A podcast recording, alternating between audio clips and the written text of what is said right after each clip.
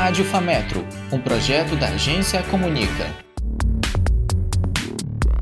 Olá para você que nos acompanha, seja bem-vindo à 15ª edição da Rádio Fametro. Hoje a nossa rádio está repleta de histórias de luta, como a do Zumbi dos Palmares. A gente fala sobre discriminação racial, tráfico de criança e o combate à homofobia. E claro, com aquelas dicas de filmes que você ama. Fique ligado nas notícias e atento na história.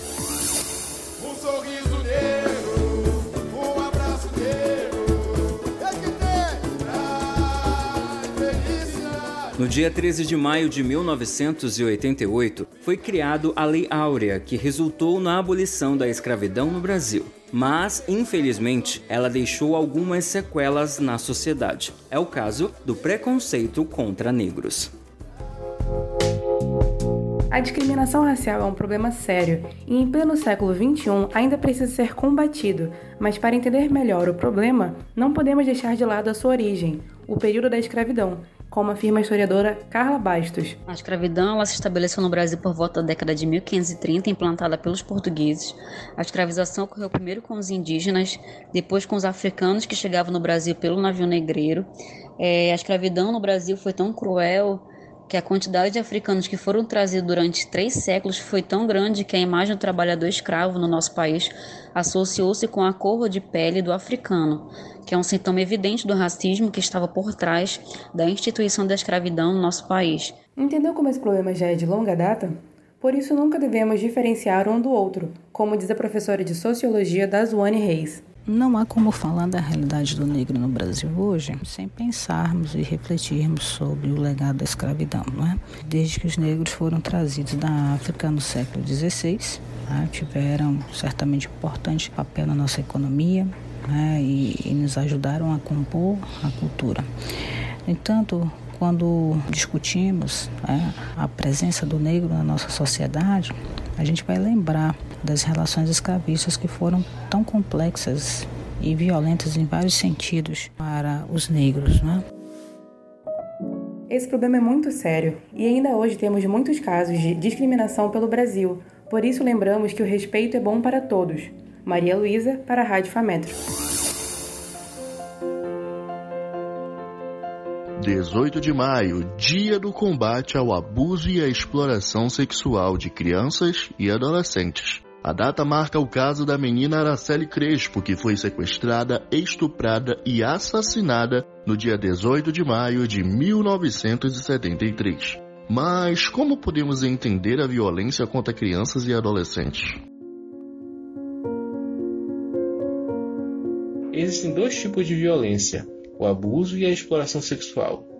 O abuso é quando um adolescente ou um adulto comete um ato sexual com a vítima.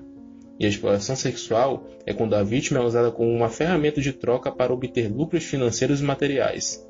Se você ver algum comportamento suspeito, ligue para o Disque 100 ou para a Polícia Militar através do 190. Vinícius Faria para a Rádio Famedo.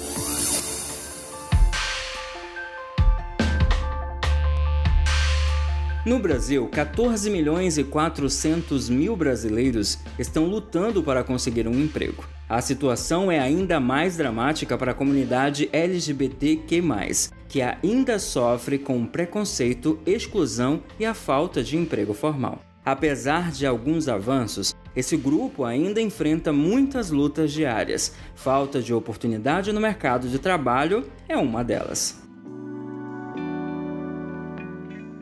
No Brasil, a cada cinco empresas, uma decide não contratar pessoas LGBTQ.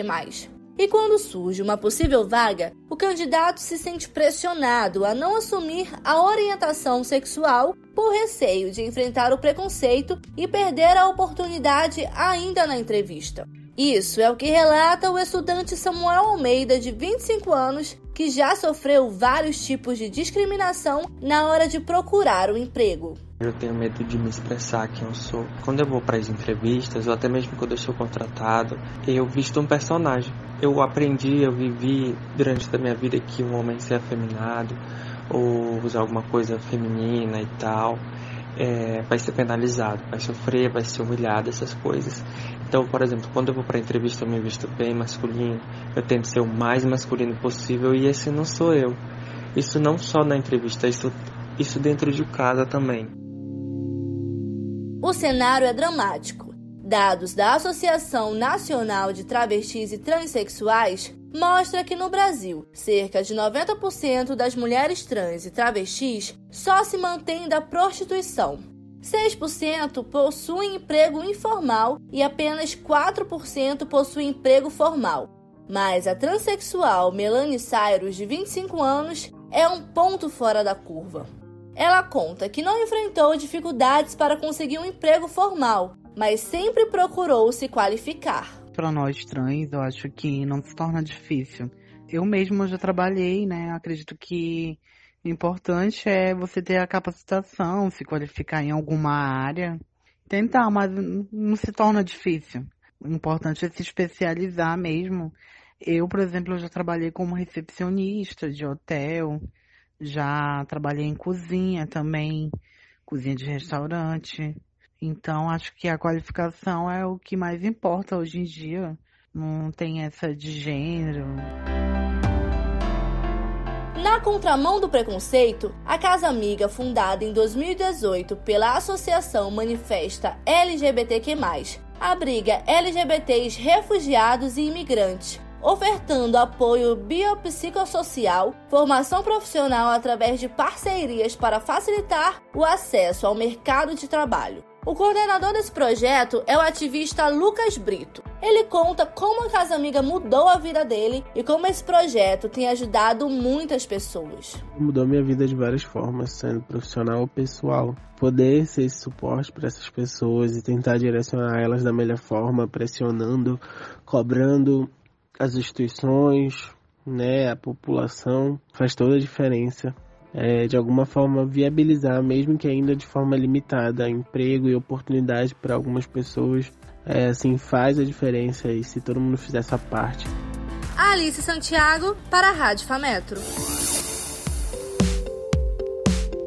E para você, caro ouvinte, a Rádio Fametro traz algumas dicas de filmes, novelas e séries para que fique por dentro dos tópicos apresentados nesta edição.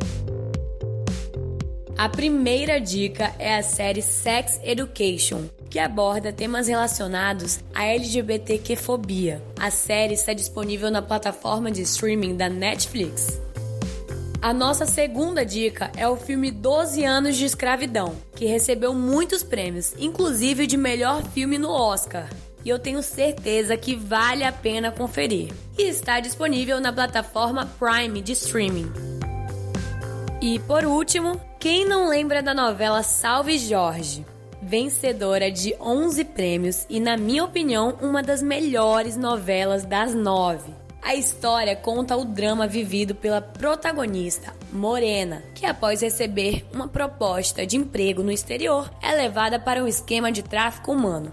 A novela conta com 179 capítulos e está disponível no Globoplay.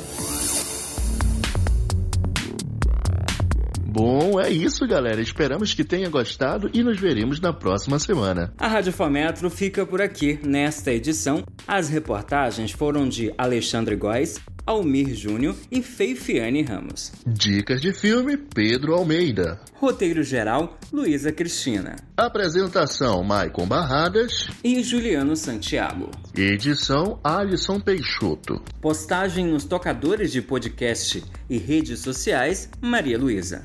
E apoie esse projeto. Acompanhe os projetos da Agência Comunica nas nossas redes sociais, Instagram e Facebook. Tem muita coisa boa no nosso portal jornalismofametro.com.br. O Boletim Rádio Fametro é uma realização da Agência Comunica do curso de jornalismo Ceone Fametro. Coordenação da professora Tânia Brandão e direção geral é do professor Gustavo Sorans, coordenador do curso de jornalismo da Ceune Fametro. Rádio Fametro, comunicando aqui.